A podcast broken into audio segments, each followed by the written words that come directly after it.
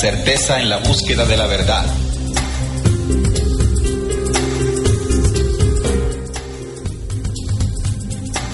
Un saludo a todos los oyentes de Radio Cultural Planeta Conciencia que a esta hora se conectan a la señal de su programa investigativo Descubriendo. Descubriendo es un programa, como ya les dije, investigativo que está dirigido a todas aquellas personas que buscan incesantemente la luz de la verdad. Desde este momento a esta hora nos disponemos a compartir un tema, una investigación que nos den a todos y también a nuestros oyentes eh, una herramienta para seguir avanzando en el camino de la real esencia de la verdad. Estamos transmitiendo en vivo desde Barranquilla, Colombia, gracias a RCPC, Radio Cultural Planeta Conciencia, la nueva forma de sentir y pensar y actuar en la radio por Internet. Descubriendo es un programa presentado y dirigido por sus servidores. En esta ocasión nos estará acompañando Armando Silva y quien les está eh, hablando en este instante, Neil Barrios. Estamos esperando a nuestra compañera Sonia Silva, con quien también compartiremos esta emisión de hoy.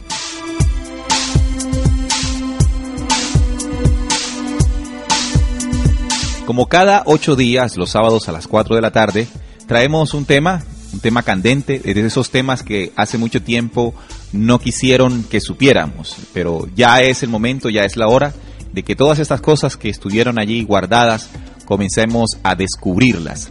Por eso el nombre de este programa, Descubriendo. La aclaración pertinente, ¿no? Nosotros no somos poseedores absolutos de la verdad. Sería un insulto eh, tratar de imponerlo de esta manera y, y coartar de cierta manera la, el desarrollo de la inteligencia, en este caso de nuestros oyentes, para darse la oportunidad de investigar. En esta mención estaremos charlando, dando continuidad, porque eh, los temas de Descubriendo vienen enlazándose. Eh, vamos a continuar el tema de las falsas filosofías, esas filosofías que han engañado a la humanidad. Vamos a conocer algunas de ellas en esta emisión. Exactamente, vamos a charlar sobre el espiritismo. ¿Qué es esto del espiritismo? ¿Qué guarda el espiritismo? ¿Qué, qué desconoce la humanidad? De acuerdo a la investigación, claro está, que hemos hecho en esta mesa de trabajo, que la humanidad debe conocer. Como siempre, los invitamos a ser parte de, esta, de este programa utilizando el chat de la página de la emisora. Allí usted puede expresarse, puede preguntar, puede, puede sugerir, también puede demostrar si no está de acuerdo. Recuerden que eh, es el del libre pensamiento, cada uno de nosotros cuando puede, puede decir en qué está de acuerdo y en qué no. Saludemos entonces a nuestro compañero de mesa de trabajo, Armando Silva. Buenas, ¿cómo estás Armando? Buenas tardes Neil, ¿cómo te encuentras? Bien, bien, y llegas con una buena energía, ¿no? Pues sí, positivo, positivo. Qué bueno, gracias por estar aquí, ya haces parte de la mesa de trabajo descubriendo. ¿Dispuesta para el tema del espiritismo? Dispuesto, Neil, vamos a, vamos a continuar con el análisis de las corrientes místicas, las verdades y las mentiras Hoy vamos a, tocar mm, no tan a fondo, porque todos sabemos que el campo es bastante extenso. Vamos a hablar sobre el espiritismo. Para que nuestros oyentes tengan una claridad, el espiritismo es un medio de comunicación considerado sagrado por sus adeptos de que el enemigo se vale para cumplir sus propósitos. Los ángeles caídos que ejecutan sus órdenes se presentan como mensajeros del mundo de los espíritus, al mismo tiempo que el príncipe del mal asevera poner a, los vivos en comunicación con los muertos. Neil recuerda que el oculto puede evocar ante los hombres la apariencia de sus amigos fallecidos. La imitación es perfecta. Los rasgos familiares, las palabras, el tono, todo es reproducido con una exactitud maravillosa. Muchas personas se consuelan, pobrecitos de ellos, con la seguridad de que sus seres queridos están gozando de las delicias del cielo. Y te cuento, Neil, no sospechan ningún peligro, y dan oídos a espíritus seductores y a enseñanza de demonios. Entonces, ¿qué es el espiritismo? El espiritismo sería la doctrina sobre el espíritu. Para que este fenómeno se o sea, para que este fenómeno se dé, ¿qué se requiere en él? Sencillamente, tres elementos fundamentales. Los guías, que ya lo llamamos ahorita los ángeles caídos, los medium y los asistentes, los incautos. Por otra parte, el hombre tiene una tendencia hacia los misterios y le, y le atraen las experiencias, las cosas raras, las cosas extrañas, lo oculto. Acuérdate, Neil, que los romanos consultaban a los muertos y le predecían el futuro. En la Edad Media igualmente, los hechiceros, las brujas, los endemoniados. Sí, ahí vemos ya la introducción que hace nuestro compañero Armando Silva con relación al tema del espiritismo. Quiero informarle a los oyentes que Álvaro, perdón, Armando, ya te cambié el nombre. Armando eh, ha investigado mucho este tema, o sea, nos va a hablar una persona que tiene fundamentos eh, de conocimientos para charlarnos y darnos a, entender muchas cosas. Ya está con nosotros nuestra compañera Sonia Silva. Buenas, ¿cómo está Sonia? Muy buenas tardes, Nel. ¿Cómo están todos ustedes? Y muy, muy buenas tardes a todos nuestros buscadores acá conectaditos en nuestro día. Está gripada. Ay, sí. Pero aquí cumpliendo. Sí, señor. Cambios de temperatura están muy fuertes. bueno, este tema es importante que hagamos una claridad. Eh, nosotros aquí en Descubriendo hemos venido cada sábado eh, realizando una investigación y lo de hoy está muy ligado a lo que ya hemos descubierto primero que todo, entender el proceso, como le llama nuestro compañero Armando en la introducción, del oculto, de, estas fuerzas ocultas que hace miles de años llegaron a nuestro planeta Tierra. Es decir, para comprender el tema del espiritismo, tenemos que partir de la base que nuestra humanidad ha sido visitada por seres caídos de las estrellas. Esta aseveración está hablando de un proceso de extraterrestres, extraterrestres que desafortunadamente la ciencia moderna eh, nos dice que no existen porque no hay pruebas científicas para ellos. Sin embargo, eh, documentos antiguos y, y el mismo análisis y comportamiento de la humanidad en la historia nos demuestra de la existencia de seres que vinieron en carros y bolas de fuego y que se hicieron adorar por dioses. Se ocultaron, ¿no? Tratando de semejarse al Altísimo, al Dios verdadero. Esto significa, estimados oyentes, que cualquier fundamento o cualquier eh, análisis que hagamos de la situación que nos rodea, sin tener en cuenta esta situación, este acontecimiento milenario de la invasión, entonces va a ser un análisis que va a estar muy alejado de la realidad. Por eso los invitamos a ustedes a que pueden entrar a nuestro blog, el blog de la emisora. Allí eh, nos hemos eh, ocupado de colgar las emisiones de los programas para que usted pueda descargarlos y recibir también lo que ya en emisiones anteriores se ha venido compartiendo. En ese blog, en el, en el cuadrito que corresponde a los programas de Descubriendo, encontrarán ustedes más sobre esa caída. Pero quería hacer el enlace, compañeros, para que nos demos cuenta de que el tema del espiritismo está muy ligado al tema de los dioses visitantes, de los seres visitantes que se han ocultado. Continuemos, Armando. Eh, Neil, vamos a hacer una reseña histórica sobre los inicios del espiritismo. Recordemos que a mediados del siglo XIX, Norteamérica era un país profundamente puritano, donde la palabra ateo no se inventaba todavía. La población pertenecía a diferentes sectas derivadas del protestantismo, igualmente fanáticas. Había episcopales, cuaqueros, wesleyanos y metodistas, entre otros, a lo que se sumarían mormones y adventistas, y ni uno solo dejaba de asistir a la iglesia los domingos ni días de fiesta. Parecen coincidir las crónicas, Neil, que en la familia Fox fue a instalarse a finales de 1847 en una vieja casona por el rumbo de un estado de Nueva York, cuyo anterior propietario la tuvo que abandonar a causa de unos molestos ruidos que no le dejaban dormir. Pero los ruidos no desaparecieron al llegar la familia Fox. Su esposa, eh, el señor John Fox, esposo de la de, perdón, padre de la joven Margaret y Kate, se encontraron una tarde eh, unos libros y comenzaron a conversar tranquilamente cuando escucharon unos extraños ruidos. Las dos niñas se asustaron. La madre intervino para tranquilizarlas y ordenó bromeando al ser invisible que diese tantos golpes como sumaban las edades de sus dos hijas. Y sonaron 14 golpes, o 17 o 27, según la persona que escribiera el episodio. Y a esta pregunta siguió otra. Preguntó la dama. ¿Era un hombre quien daba los golpes? No hubo respuesta. ¿Se trataba de un espíritu? Sonó un golpe en toda la casa, que correspondía a una, a una contestación afirmativa. En este preciso momento nace el espiritismo, al tiempo que es un método práctico para comunicarse con el más allá, así de sencillo.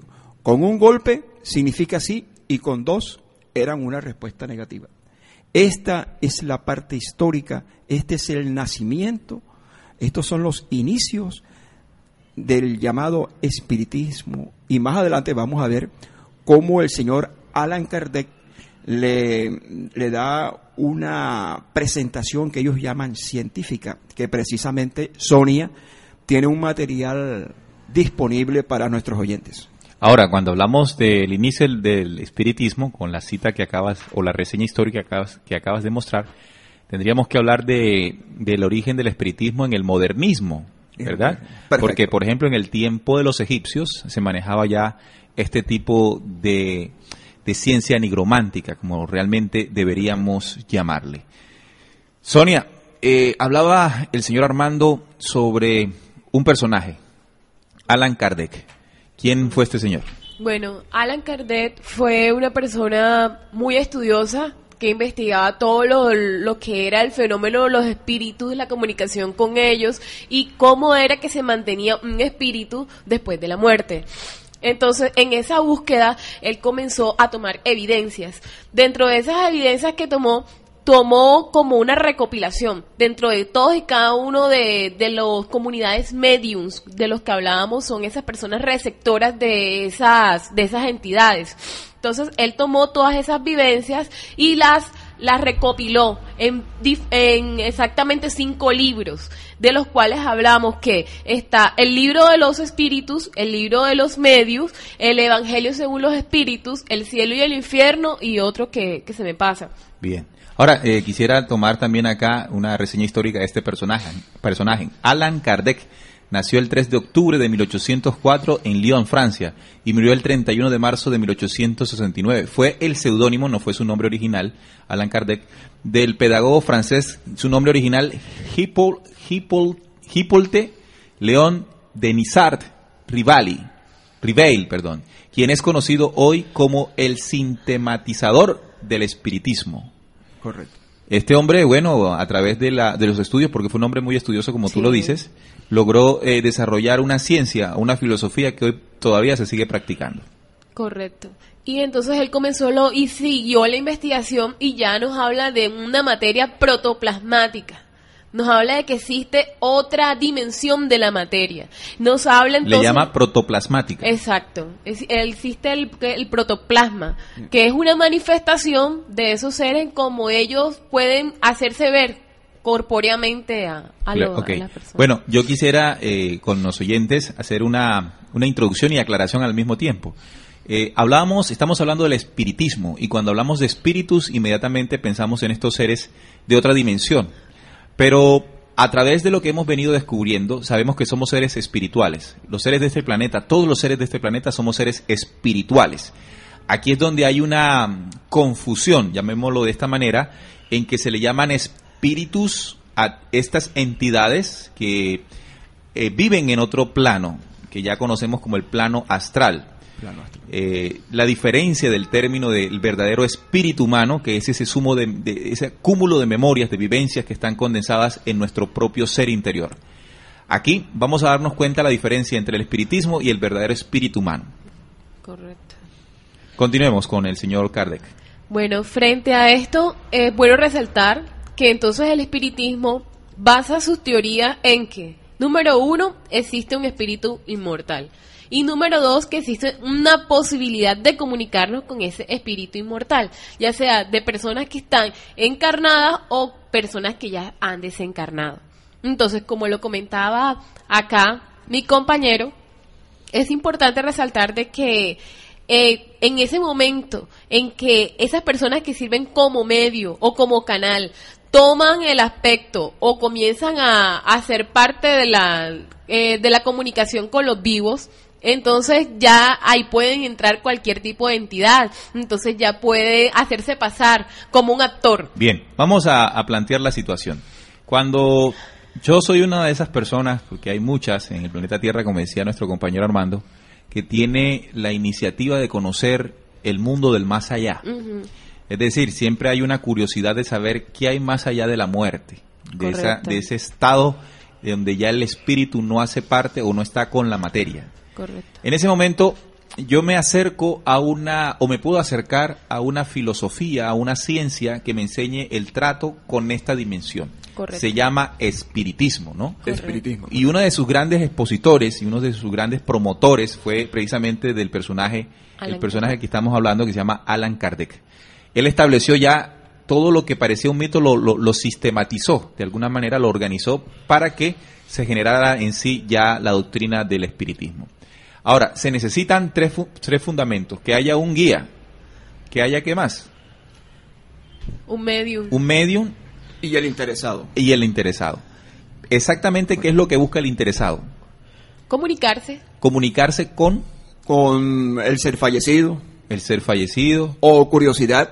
Por ejemplo, ellos eh, dicen haber canalizado a Juan el Bautista, a Simón Bolívar, al mismo Jesús. Perdón, pero espérate aquí. ¿Cómo así que han canalizado? O sea, que han logrado conectarse con el Todo. espíritu, Es Correcto. por ejemplo, de Simón bajarlo. Bolívar. Bajarlo. Es correcto. Ok.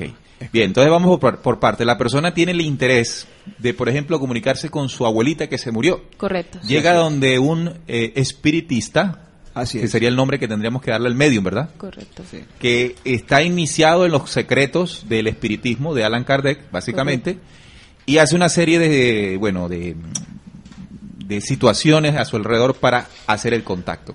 ¿Qué es lo que se genera allí en el contacto? ¿Dónde es que exactamente eh, este medium logra tener acceso? De acuerdo a las investigaciones que tenemos. Bueno, el medium llega a tener acceso porque él comienza a tener o a comunicarle a esa persona que está en búsqueda de esa comunicación todas aquellas vivencias que solamente a ella lo cualificaba o solamente a ella lo identificaba. Claro. Por ejemplo, eh, mi abuelita, mi abuelita hacía torta de limón todos los sábados. Y el medium puede decirle eso a la persona. Exacto, puede decirle eso a la persona. Cuando hace contacto con esta energía, ¿cómo fue que le llamaste? Eh, plasmática, ¿cómo fue que le Ah, dijiste? protoplasmática. Protoplasmática. Es supuestamente esta energía protoplasmática la que entrega la información. Correcto, y puede tomar todo, puede tomar eh, su tono de voz, puede tomar no solo vivencias, sino también figura, puede, le puede cambiar la cara al medium también, simulando a esa persona con la que se intenta El comunicar. medium vendría siendo como ese, ese, ese enlace es el enlace. entre esa energía protoplasmática y esta dimensión. Correcto. Muy bien. Eh, Neil, mientras nuestros oyentes van digiriendo un poco el tema, eh, los voy a alimentar con una parte histórica del señor Alan Kardec. A ver, escuchemos. Ok. Resulta que el señor Alan Kardec estudió medicina en Suiza, regresó a Lyon y se casó con una mujer nueve años mayor que él. Dio comienzo para él lo que prometía ser una aburrida existencia burguesa. Enseñaba física, química y anatomía. O sea, era un intelectual.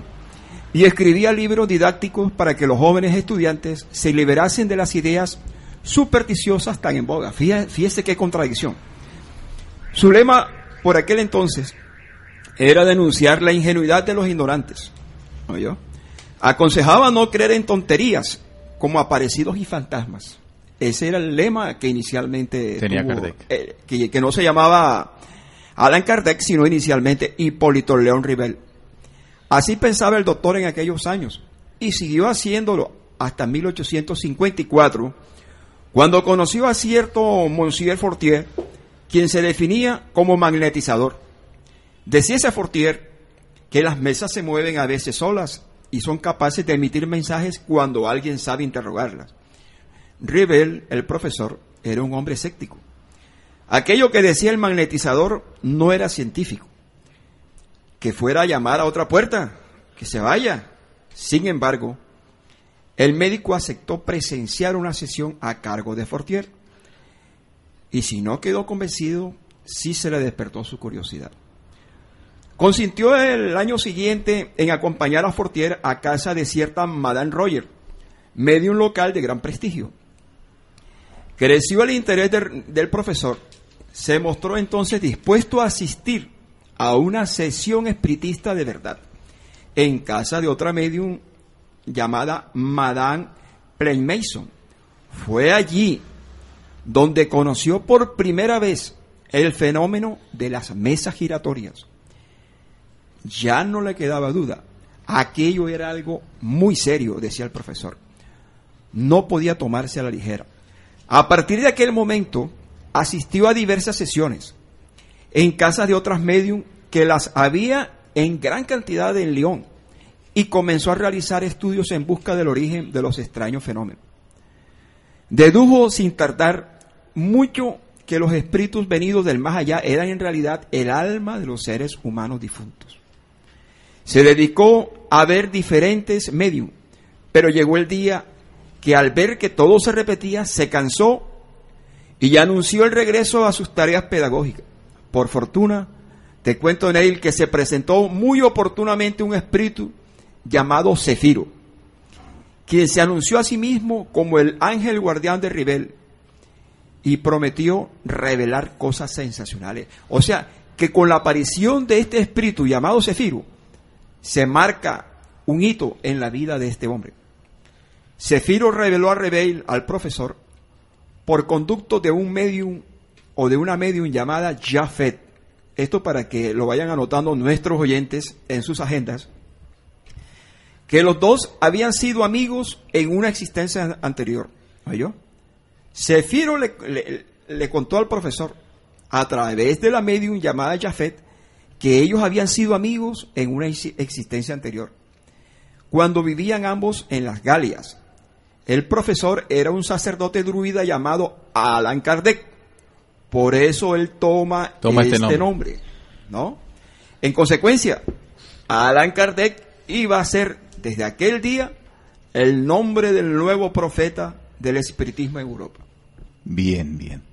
Ahora, Sonia, dentro de esos documentos que Alan Kardec organizó, y ya sabemos de acuerdo a la reseña histórica que hace Armando de dónde viene, ¿no? De, ese contacto con este espíritu que le dijo quién era él.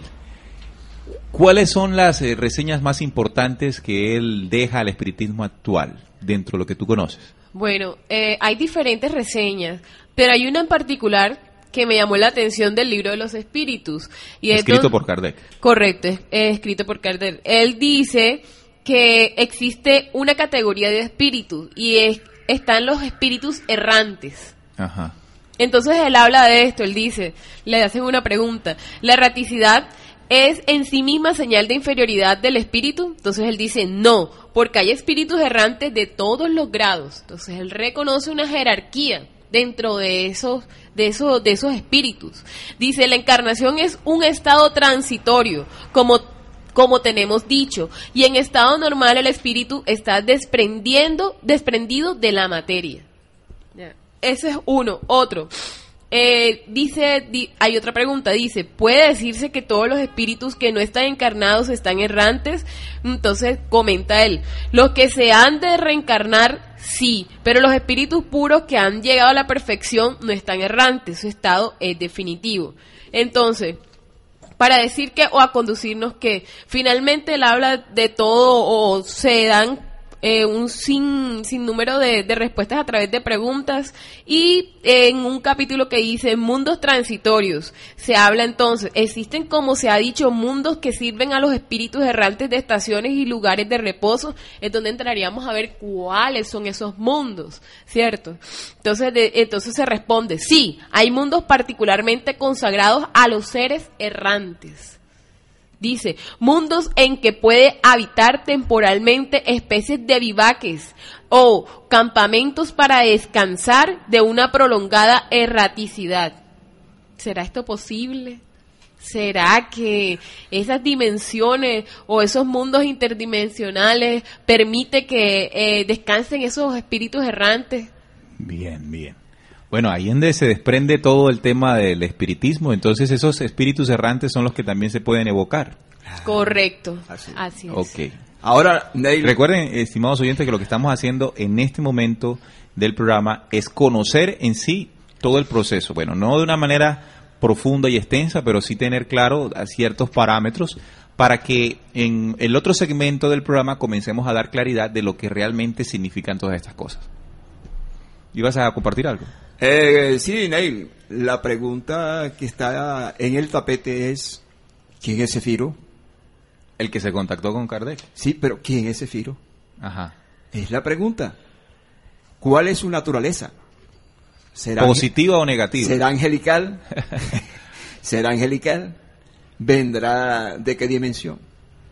Claro, Esa porque, porque eh, realmente eh, cabe resaltar que eh, históricamente hemos hablado de contactos, de espíritus que llegan y se contactan, de personajes que se contactan con los humanos. Sin embargo, siempre creemos que estos seres que vienen y se contactan con los seres humanos, todos tienen el mismo origen celestial o angelical, como decía nuestro compañero. Sí, correcto. Pero recuerden que hice una introducción al empezar de la existencia de dos polaridades, dos fuerzas, de dos fuerzas muy contrarias en el universo. Una fuerza universal creadora, ¿verdad? De ley, de luz, de vida, y otra ley de rebelión, de oscuridad, de fantasma, que ha venido contactándose y hacerse pasar por, eh, por deidad, por Dios, por, por luz. Entonces, por eso el- nuestro compañero pregunta, ¿de qué carácter será Zafiro? Sí.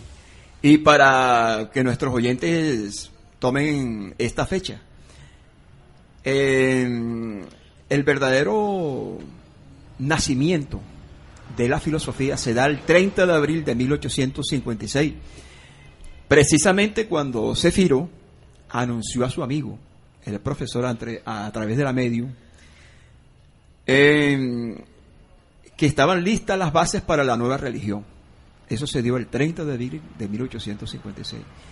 Él afirma que le iba a dictar una serie de libros para bien de la humanidad, entre comillas.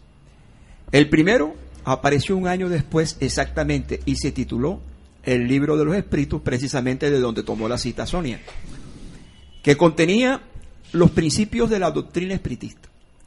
Era un volumen de 500 páginas, impreso a dos columnas.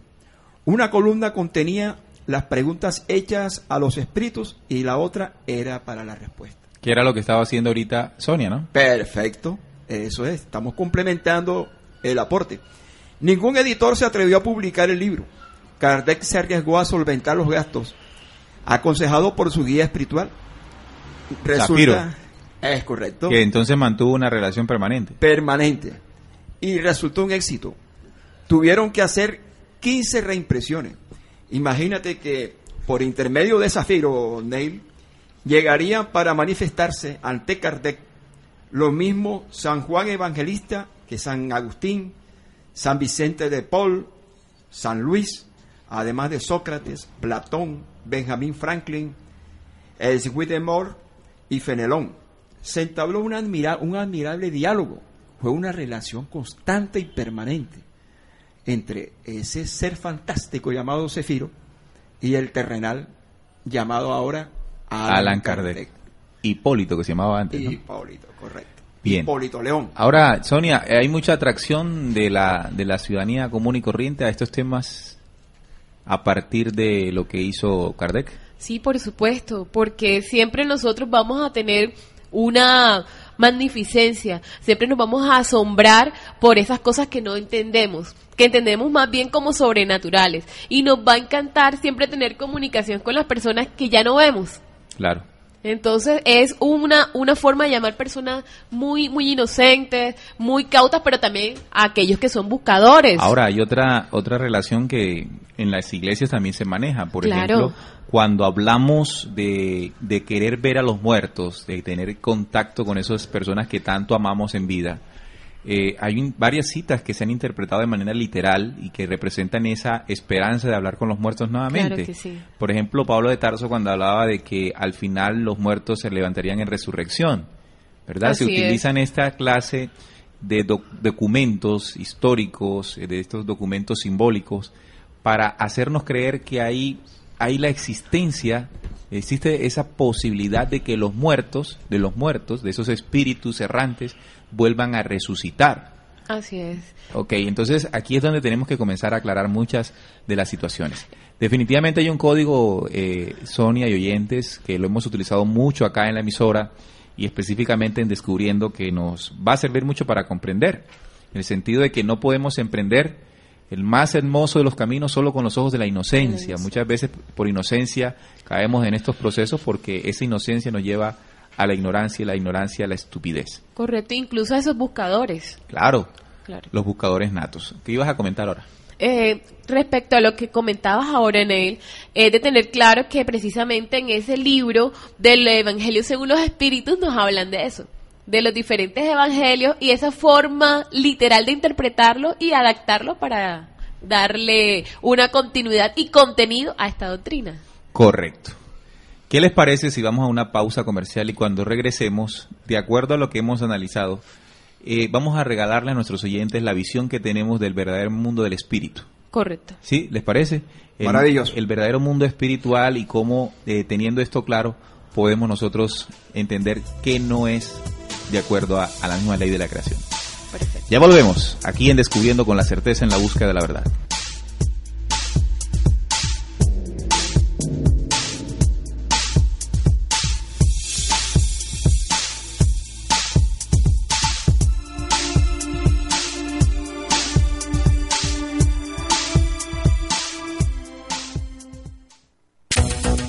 Taller Electrónica NB, mantenimiento y reparación de televisores, equipos de sonido, grabadoras, DVDs y equipos de amplificación.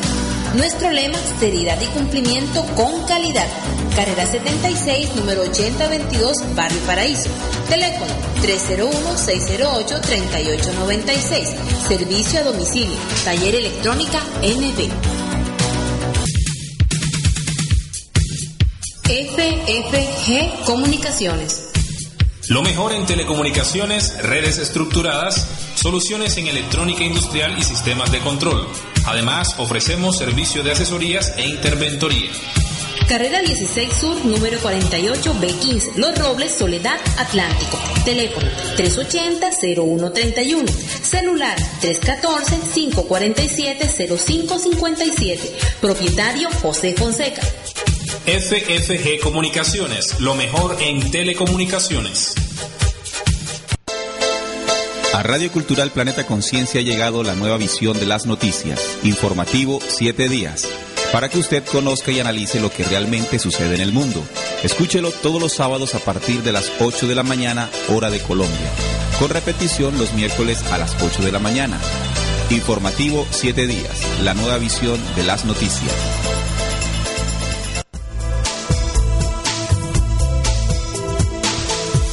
Bueno, y seguimos aquí en Descubriendo con la certeza en la búsqueda de la verdad. En esta emisión estamos charlando sobre la falsa filosofía, específicamente el espiritismo y cómo se ha convertido esta doctrina, esta filosofía, bueno, en muy seguida por muchos hombres de manera oculta. Usted, eh, hay personas que la que usted menos cree eh, está practicando el espiritismo y se acercan mucho a él para tener respuestas a muchos de los asuntos que nos afligen. Queremos saludar a Ricky.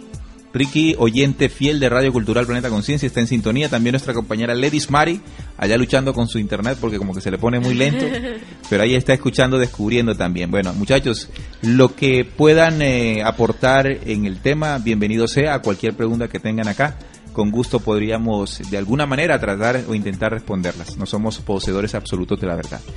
Sin embargo, bueno, sigamos charlando de esto. Nuestra compañera Sonia nos, nos mostraba que el mismo espiritismo sustenta su, su conocimiento a través de documentos eh, bíblicos. Sí, correcto. Como te comentaba, pues existe algo que es el Evangelio según los espíritus. Se llama así, pueden buscar a los eh, oyentes. Claro que sí, pueden encontrarlo. El Evangelio según los espíritus. Y aquí Correcto. se sustenta todo esto de acuerdo A las escrituras bíblicas. A las escrituras bíblicas. Sorprendente cómo las escrituras bíblicas han tenido una elasticidad Exacto. en interpretación que cada quien las toma para su negocio.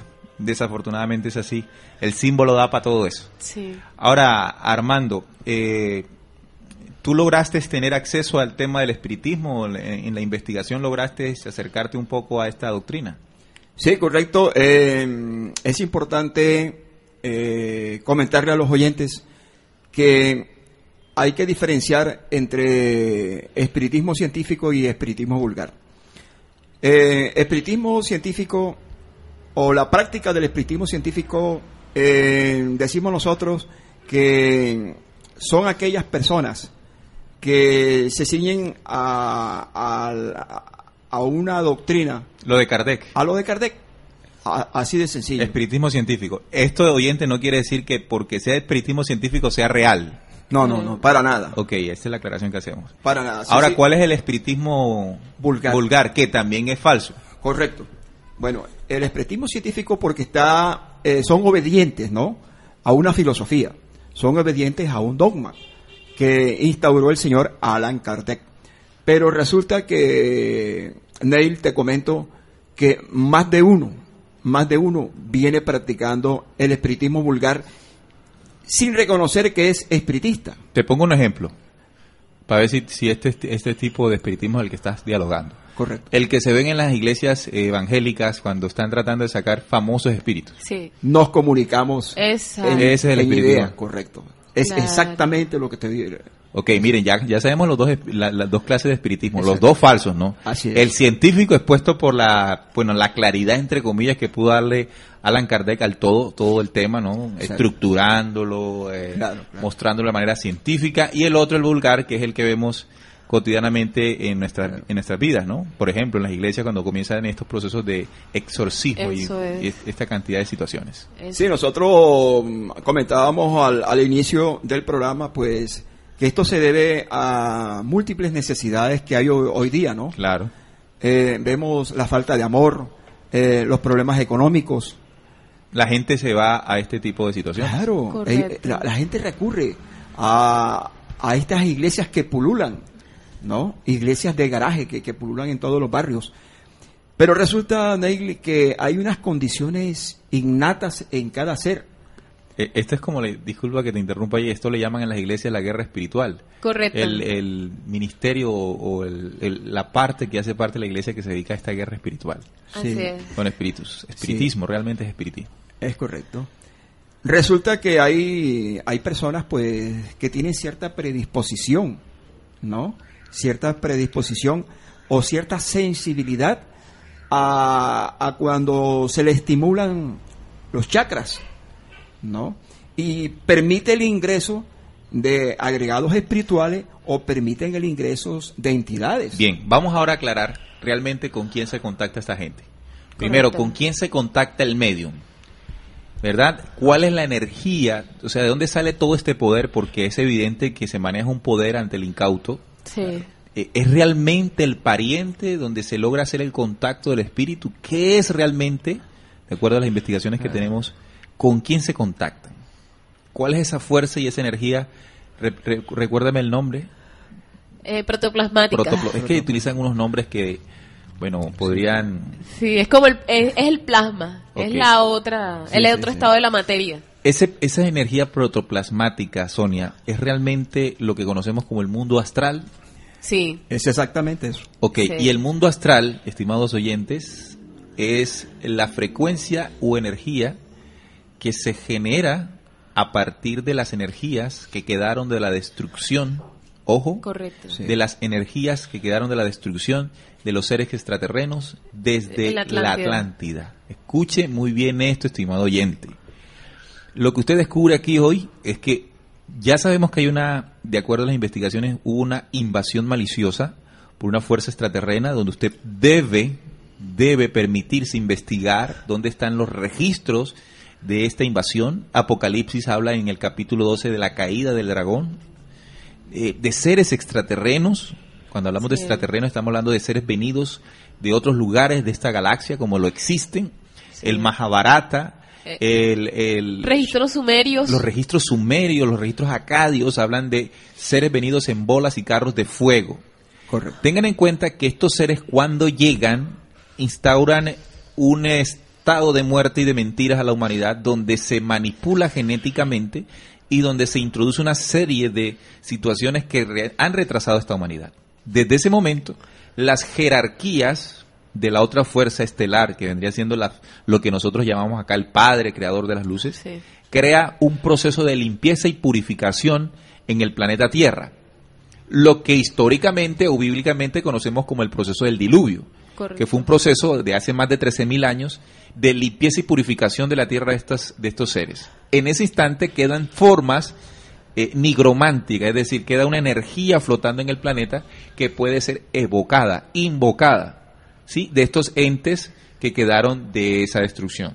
Correcto. Esta energía, a través de cierto conocimiento, como puede ser la cábala, la nigromancia, eh, como el espiritismo, se puede evocar esta clase no de espíritus, sino de entidades, de energías nigrománticas. Que es que se ha cambiado el término, Sonia y Alba- eh, Armando. Sí. Se ha cambiado el término de, le- de las entidades psíquicas y parapsíquicas y se les ha dado el nombre de espíritus. No pueden ser espíritus. ¿Por qué no son espíritus?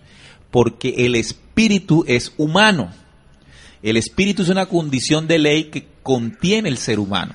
¿Y qué es el espíritu humano? Es esa condición y ese aliento que tiene cada individuo para a través de las encarnaciones guardar memoria de vida.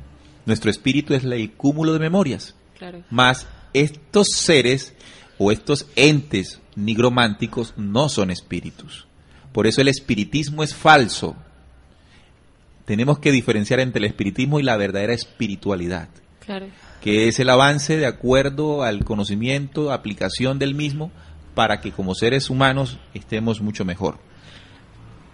Eh, no, eh, solamente quería aportar algo. Eh, Alan Kardec manifiesta que su que la doctrina que él profesa es una doctrina limpia de todo culto, limpia de cualquier ritual, Ajá. pero que vemos que ya en el fondo, o sea, cuando vamos a hablar de la santería, que es conocida por todos nosotros, ¿verdad? Que ya sí maneja un conjunto de rituales y de altares a unas figuras ya sí específicas, dentro de las cuales ya nosotros reconocemos varios nombres, ¿verdad? Como Claro. lo que son el Negro Felipe, María Leonza, ¿cierto? Ya esto eso es parte de la santería, Babalao. Babalao, Shango. Entonces ya conocemos estas entidades que hacen favores a las personas a cambio de ciertos trabajos, de tabacos, de dulces, eh, de eh, algunas penitencias, ¿verdad? Entonces, eh, diferencia una cosa con otra, pero resulta que en una y otra existen mediums y son canales y los dos en los dos sentidos, en las dos doctrinas, ¿qué pasa? Están trayendo esas figuras nigrománticas. Las formas nigrománticas de evocación que por ninguna razón debemos invocar. Correcto. Y que entre otras Eso cosas... crea, a- eso ata al mundo de estas entidades nigrománticas. Claro que sí, y que tenemos que tener cuidado también al momento de eh, realizar eh, actividades tales como el yoga. ¿Verdad? Donde ya nosotros ponemos la mente en blanco y al pronunciar ciertos mantras nos ponemos en las vibraciones de ellos. Del mundo nigromántico o del mundo astral. Entonces actuamos como esos mediums. Claro, sin darnos cuenta, inocentemente. darnos Lo que decíamos, podemos estar en procesos de inocencia por falta de conocimiento. Entonces, ahorita decía nuestro compañero en la introducción que hacía que el oculto se disfraza del ser querido, Claro. se disfraza de aquel que trae la solución para engañarnos. Claro que sí. Hay una parte también en el documento bíblico que dice que, que ¿por qué tanta maravilla al descubrir estas- todas estas cosas si no sabemos que el mismo Satanás se disfraza de ángel luz? Teniendo en cuenta, estimados oyentes, que ese término de Satanás también es un término, eh, ha sido un término desgastado, ¿verdad? Porque creemos que Satanás es ese señor con cacho y colas, pero realmente Satanás va mucho más allá, va, va- va mucho más que esa simple visión infantil que de pronto en las mismas religiones se ha acuñado, ¿no?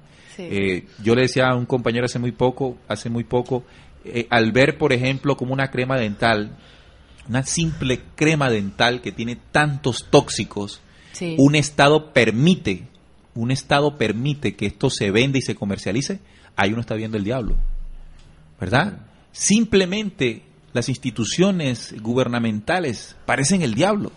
Claro. Porque algo tan sencillo que pareciera ser tan sencillo que nos está haciendo daño, qué tan fácil es decir, hombre, eso no sale, Claro. eso no lo vamos a permitir, pero ¿por qué se permite? ¿De dónde está esa maldad? Esa maldad es el diablo. Es la energía. Esa energía mundo. negativa que controla el mundo, no ese señor con cacho y cola que creemos. Es una energía que posesa a los seres humanos y que de cierta manera hace que desligue lo que lo hace ser humano. El ser humano es bueno Claro. Y lo convierte en codicioso, en, avari- en avaro, bueno, toda una serie de situaciones que ahí es donde uno ve la maldad. Ahora, aprovechándonos de estas necesidades humanas, aparecen estas grandes filosofías, como la del señor Kardec, que tanto ha engañado, como la del señor eh, Saint Germain, que hablábamos hace ocho días, Correcto. también en su grupo místico, esotérico, de metafísica, gnosticismo, etcétera, etcétera, y seguimos engañados. Claro que sí. Eh, un aspecto importante, Neil, dentro del espiritismo, eh, sería hablar sobre el espiritismo vulgar. A ver, cuéntenos. Sí. Aparte de- del espiritismo vulgar que se practica en las iglesias, entre comillas, de garaje, como yo llamo, eh, encontramos la santería, Otro espiritismo vulgar. otro espiritismo vulgar. Ok. Esto puede causar mucha roncha, ¿no? De pronto al que nos Sí, esté sí, escuchando. sí, sí, sí. Aquí le pedimos, estimado oyente, que haga un paréntesis, escuche y después saque las conclusiones. No apague ni cambie de una. Y por favor que busquen. Y que busquen, busque. busquen. Que no se nos crean, sino que busquen. Exacto. O sea, que pueda hacer esto que va a decir nuestro compañero, un pellizquito ahí para la búsqueda y de pronto encontramos algo mejor. Eso es. Ok. Eh, estamos en los postreros tiempos y tenemos que llamar a las cosas por su nombre. Por su nombre. Me gusta eso. Sí. va a decir algo fuerte. va a decir algo fuerte. Bueno, bueno, bueno. Resulta, eh, la, la santería eh, nace en Cuba. La santería en Cuba es de la religión de los afrodescendientes cubanos, perdón, sí cubanos, que llegaron como esclavos en época de, de la colonia. Pero entonces vino de, de la África. del Sí, África, claro. África se establece del, en del Cuba. Congo y otros países. Ok, listo. Sí. Estos pertenecían a los Yoruba, ¿no? Que eran grupos de tribu que hablaban la, la misma lengua y, copar- y compartían la misma cultura. Y disculpa, se- y recuerden que el África durante esos tiempos ya había sido visitada por estos Por, por habitantes. los chitauri, sobre todo. Correcto. Seres caídos también llamados Sabemos de dónde vienen Claro, entonces esas correcto. prácticas. La santería de Cuba es hablar de sincretismo. Ahora le vamos a decir al oyente qué es sincretismo. Sincretismo es un intento de conciliar doctrinas distintas. Unirlas. Es, es una simbiosis de, de doctrinas. Una mezcla. una mezcla. Ahora me atrevo a decir que las religiones son una sola cosa con distintos ropajes. Una sola cosa Ya sabía por qué estabas haciendo tu introducción, de que la cosa hay que llamarla por su nombre. Sí, sí, Sí. sí, sí. La religión es una sola cosa con distintos ropajes. Oye, a- hace poco, disculpa que antes que se me vaya la idea, eh, por ahí le escuché a una persona decir que la magia es una religión no aceptada. Así y es. la religión es una es. magia Eso, aceptada. Así es, así es, Sí, sí, sí. totalmente. Así es. Sigue. Bueno, es un sincretismo de deidades entre dioses africanos y santos católicos, más los elementos de otros dogmas originarios del Congo y conjugados con la magia del vudú. Las deidades son llamados orishas, regidoras de aspectos de la vida y de fuerzas del mundo. Uno de los mayores orishas es Changó. Le digo a los oyentes, ese Changó está presente en, en la salsa. Oye, me estabas en- leyendo el pensamiento. Sí. La música jíbara eh, cubana Sí. está llena de, Claro. de santos. Celina, Celina y Reutilio, a Santa Claro. Bárbara Celia bendita. Cruz. Santa Bárbara. A, a Celia Bueno. Cruz también. Bueno, vamos a hablar esa, ese sincretismo precisamente que, que se da en la Iglesia Católica con la santería. Changó es el dios del fuego, del trueno, del baile, de la lujuria y el rayo Y que en la santería se le llama con tambores con tambores. al momento de iniciar el Imagínate el tú. ¿cuántas veces no hemos ingresado nosotros a un hogar católico y hemos encontrado en un rinconcito con una velita prendida Santa Bárbara? Santa Bárbara. Ya. Y ellos dicen que son católicos, apostólicos y romanos. A pesar Y de que Santa Bárbara está en, en todo el tema de la santería. resulta que Santa Bárbara es Changó. Ah, es el mismo chango. El Changó. Santa Bárbara es Changó. Santa Bárbara es Changó, para que tú lo sepas. Y la Virgen de Caridad del Cobre. claro, entonces- En. Fíjate tú lo interesante es Esto lo, trae, estas cosas. esto lo trae el sincretismo, ¿no? Eso es increíble. Producto del sincretismo. Correcto. Pero ellos, ¿por qué hicieron el secretismo? Porque si ellos adoraban a Changó, eran eliminados, claro. eran asesinados por el, por el esclavista. Le pusieron otro disfraz. El, el disfraz que la Iglesia Católica tenía, Santa Bárbara. Entonces, este, Changó le pusieron Santa Bárbara. Santa Bárbara. ¿Y cuál es el otro que me dijiste, Sonia? Bueno, Eh, la Virgen del Cobre, la Santa Caridad del Cobre. ¿sabes quién es San Cristóbal? Ok. Agayú Solá. Acuérdate de Ricardo, Ricardo Rey. Rey. Ah, ¿Te, te acuerdas cuando Ricardo, cuando Bobby Cruz dice, Agayú Solá, préstame tu espada, Tu tu, espada espada, bendita, bendita, sí. que quiero vencer? bueno, Agayú Solá. La Agayú Solá. Erincle, ¿sabes quién es Erincle? Es el arcángel San Rafael.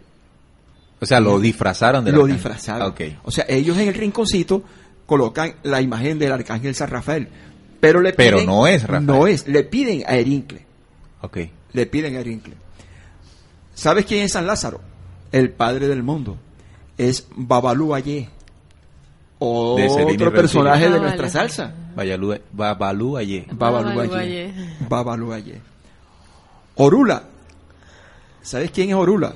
San Francisco de Asís. Disfrazado. Disfrazado. Porque puede escuchar nuestro oyente y podemos eh, dar la impresión de que San Francisco de Asís No, es el mismo. no, ¿no? no, no, Estamos no. hablando del sincretismo Claro. religioso, cómo figuras se disfrazaron, o mejor, cómo estos, eh, estas entidades se disfrazan de, de santos y- Correcto. y de vírgenes. Y fácilmente este, tú encuentras en, en un hogar católico San Francisco de Asís con una velita. Ah. Pero ¿quién está ahí presente? Orula. ¿O a quién le estamos invocando? ¿O a quién estamos invocando? O, o más bien, cuando yo escucho todo esto, eh, tristemente uno piensa cómo el ser humano ha delegado el poder que Sí. la misma creación nos ha entregado y salimos a buscar eh, la sabiduría y la, y la inteligencia y la comprensión por fuera. Así es. Así es, así es. Entonces, estimados oyentes, esta reflexión la estamos haciendo para que dejemos de pensar en que no es en el pastor, no es en el cura, no es en el sacerdote, no es en Babalao, no es en Sí, sí, sí, Agayusalá. No es Changó. Recuerdo, no es Changó, como, ay, hay una canción que también se llama Charangano y Yemayá. Eh, correcto. Charangano y Yemayá, una salsa también. llamada- No es a través de ellos, es a través de un reconocimiento interior. Y, y tengan en cuenta que para comenzar a encontrar la luz de la verdad, lo primero que tenemos que hacer es saber hasta dónde hemos caído. Y eso es lo que estamos haciendo en este programa. Correcto. Eh, ver las mentiras para comenzar a ver de forma clara la verdad. Eh, Orula personifica la sabiduría y la posibilidad de influir sobre el destino. Ahora fíjate tú, eh, ¿cuántos hogares en Barranquilla no tienen a la Virgen de la Caridad del Cobre? Entre comillas, la, la mambisa. ¿Sabes quién es? Oshun. Oshun. Oshun. O Cachita. Es la dueña del amor, símbolo, de la sexualidad femenina. Ochun está presente como una mulata hermosa y simpática, coqueta, bella, cariñosa, dócil y hacendosa. Es una deidad muy sensual, muy musical. Es la diosa del amor sexual.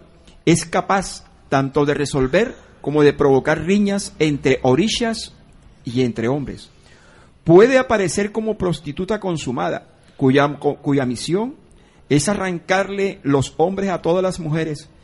Entonces no escatima en recursos como bailes eróticos y cadencias pélvicas. ¿De qué te acuerdas tú cuando yo te hablo de cadencia pélvica? Shakira.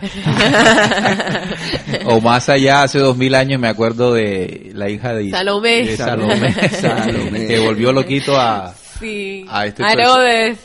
Herodes, a el hijo de Herodes el Y el que llegó del bulto fue Juan. Juan el Bautista. Ese, le volaron la cabeza por el baile. Pobre Juan el Bautista, sí. Un símbolo, ¿no? Como el trabajo de preparación que representa Juan, el trabajo interior en cada ser humano se ve decapitado por el baile de la serpiente, por el baile del vientre, por el por el meneo de Sofía, como muy bien. Cadencia la- pélvica. La cadencia pélvica que, bueno, eh, la humanidad defiende como una expresión cultural.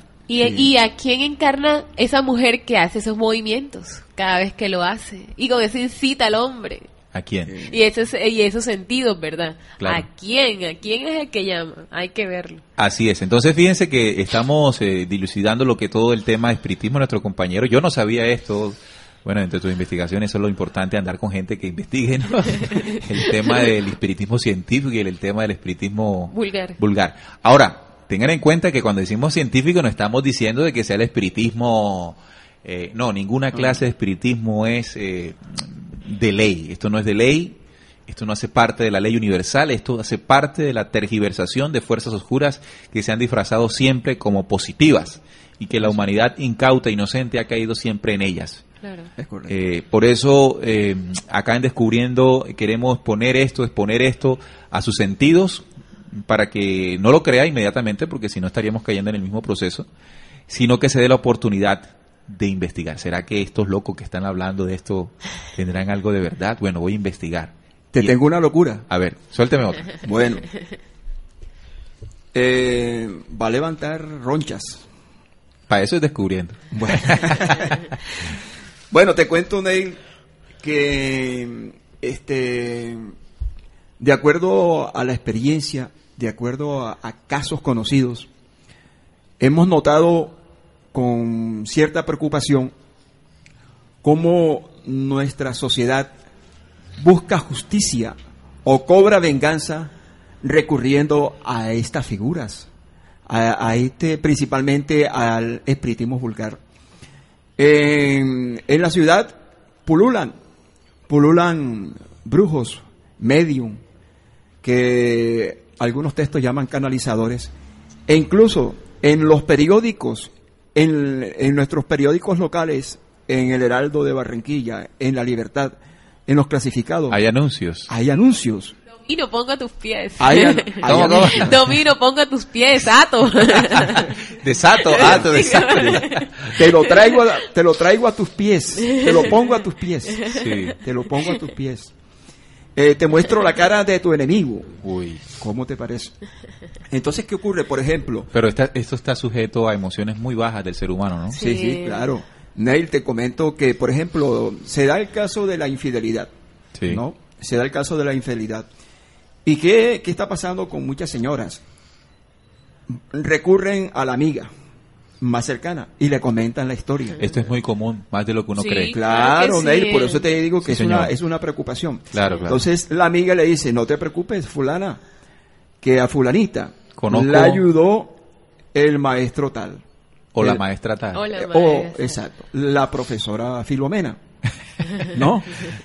Resulta que se presenta donde la, la- la profesora Filomena que le pide el tipo eh, o que le pide la mujer a la, a la, a la- a la esposa. Le dice, bueno, me traes una prenda interior de tu marido, Eh, me traes una foto. Y de paso la chequera, ¿no? Para que Sí, me, sí, me sí, claro. los honorarios. Claro, porque eh, te cuento que ganan más que un profesional. Sí. Sí, sí, claro. Entonces, ¿qué ocurre? Que ellos invocan, ¿no? Ya entra el espiritismo, ¿no? La Claro, invocan la presencia de una entidad. Pero ¿qué pasa, Neil? Que hacen los llamados amarres, Ajá. ¿no? Al espíritu de la persona le colocan un agregado espiritual. Pero ¿hasta dónde llega eh, la falta de honestidad de esa persona?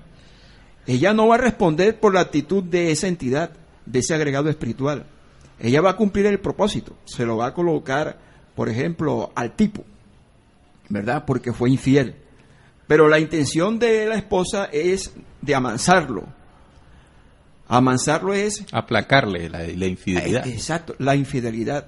Resulta que el tipo comienza a sentir una cantidad de malestares.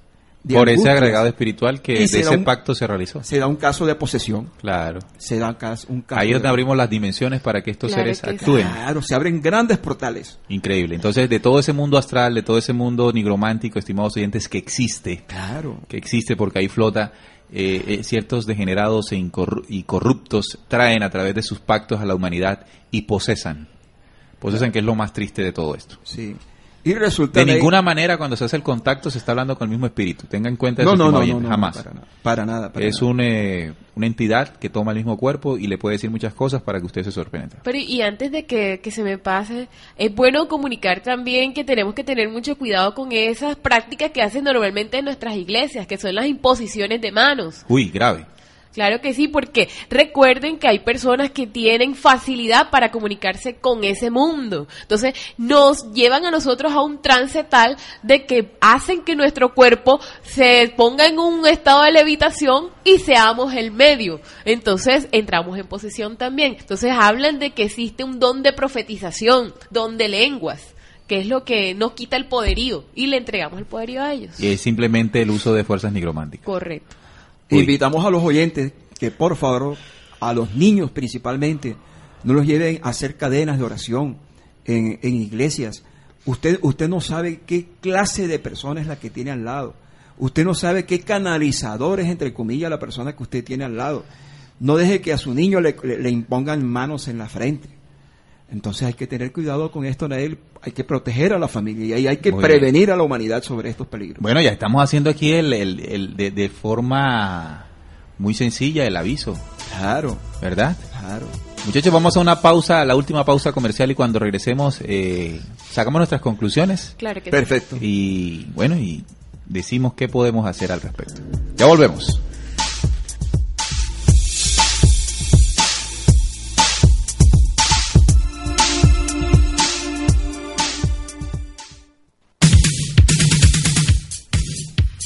FFG Comunicaciones. Lo mejor en telecomunicaciones, redes estructuradas, soluciones en electrónica industrial y sistemas de control. Además, ofrecemos servicio de asesorías e interventoría. Carrera 16 Sur, número 48, B15, Los Robles, Soledad, Atlántico. Teléfono 380-0131. Celular 314-547-0557. Propietario José Fonseca. FFG Comunicaciones, lo mejor en telecomunicaciones. Taller Electrónica ND, mantenimiento y reparación de televisores, equipos de sonido, grabadoras, DVDs y equipos de amplificación. Nuestro lema, seriedad y cumplimiento con calidad. Carrera 76, número 8022, Barrio Paraíso. Teléfono 301-608-3896. Servicio a domicilio. Taller Electrónica ND. Bueno, y continuamos aquí en Descubriendo con la certeza en la búsqueda de la verdad, hoy charlando sobre las falsas filosofías que han engañado a la humanidad, específicamente el espiritismo. Y acá en el chat, Ledis Mari nos hace una pregunta. Las imágenes de sabios, o de santos, perdón, en las iglesias católicas hacen favores, pero también los cobran. Llámese San Judas Tadeo, por citar uno. Correcto. Así es, eh, porque pregunta si esto es así. Sí, claro. Hay diversas experiencias de las cuales hemos sabido, en donde por lo menos la Virgen de Santa Marta, por ejemplo, la Virgen del Carmen, a la cual se le ofrecen penitencias y se le ofrecen cosas que hay que dársela porque si no puede cobrar Entonces, ¿qué se, ¿qué se esconderá detrás de esta figura? De esa figura. Que es la reflexión que nuestros oyentes deben realizar.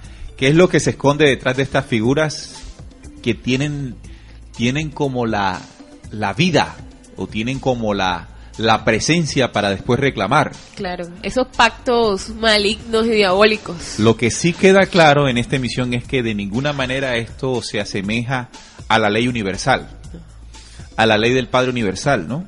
Jamás. Jamás. No hago, eh, como alguna vez leí en esa ley, no hago pactos ni alianzas con hombres de ningún pueblo. Esa es la ley universal. Claro.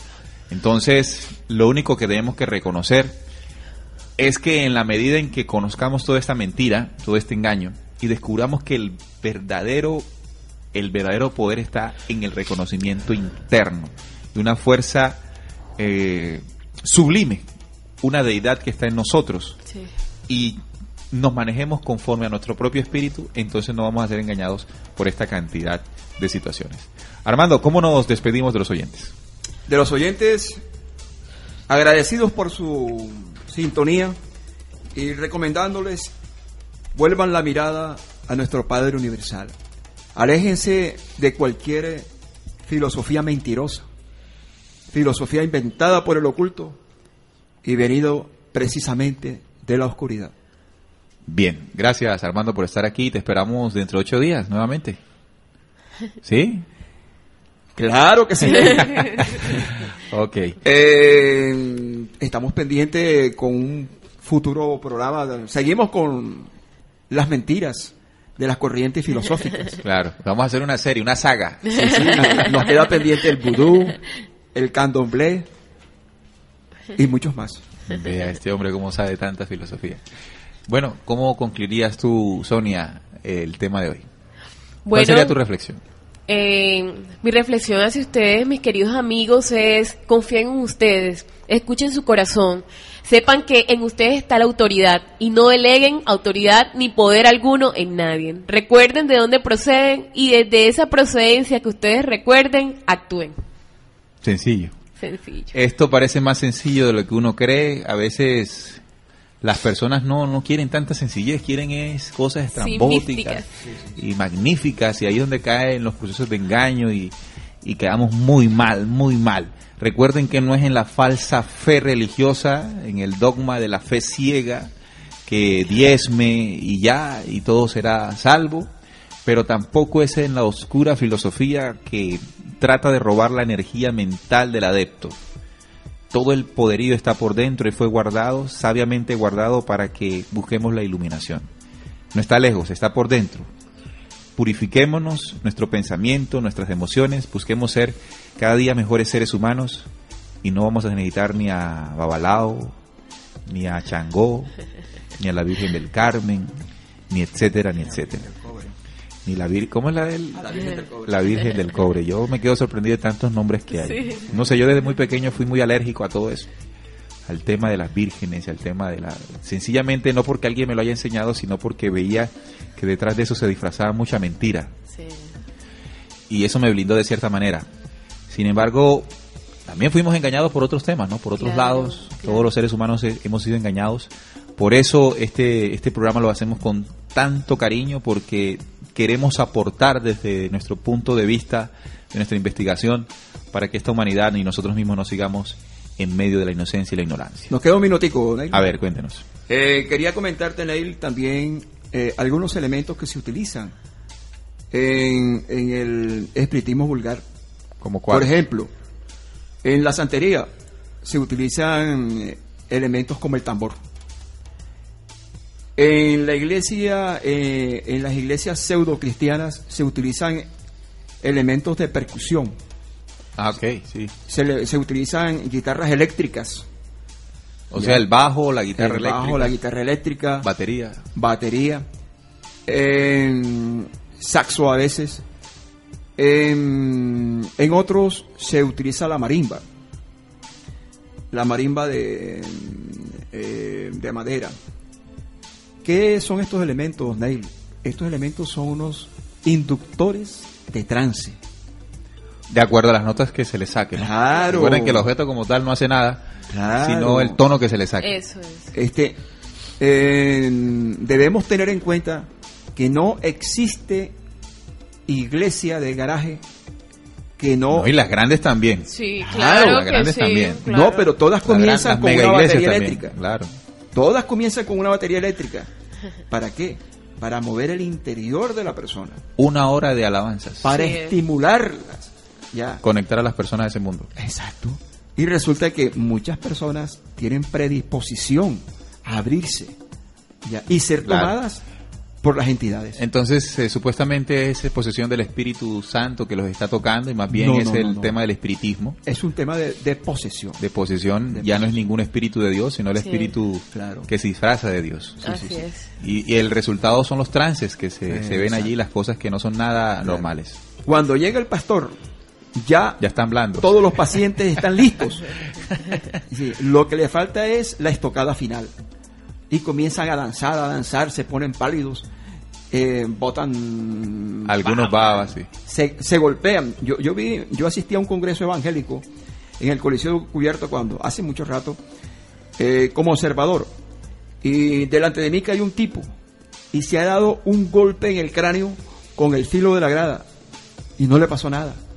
Absolutamente nada. Se levantó dando brinquitos. Como si nada. Como si nada.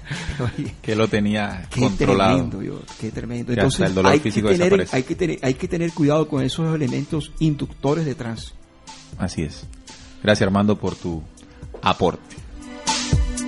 Bueno, queridos oyentes, hemos llegado al final de esta emisión. Los invitamos a que escuchen este diferido el próximo martes a partir de las 10 de la mañana, hora de Colombia. O en su defecto pueden entrar al blog de la emisora, blog RCPC, blog rcpc.co.cc. Allí lo puede descargar, descargar también, no solamente esta emisión, sino mm, las últimas emisiones de Descubriendo. Se las recomendamos. Si usted es un buscador, si usted es una persona que no se conforma con lo que le han dicho, los invitamos a que se den la oportunidad. No, ahí no van a encontrar la verdad, tampoco es eso, sino que es el empujoncito. Herramientas para seguir Simplemente es un empujoncito que nos va a guiar mucho. Un fuerte abrazo, muchas gracias a los compañeros que comparten conmigo esta mesa de trabajo hoy y nos vemos el próximo, mejor, nos escuchamos el próximo sábado cuando sean las 4 de la tarde aquí en Radio Cultural Planeta Conciencia, la nueva forma de sentir y pensar en la radio. Chao.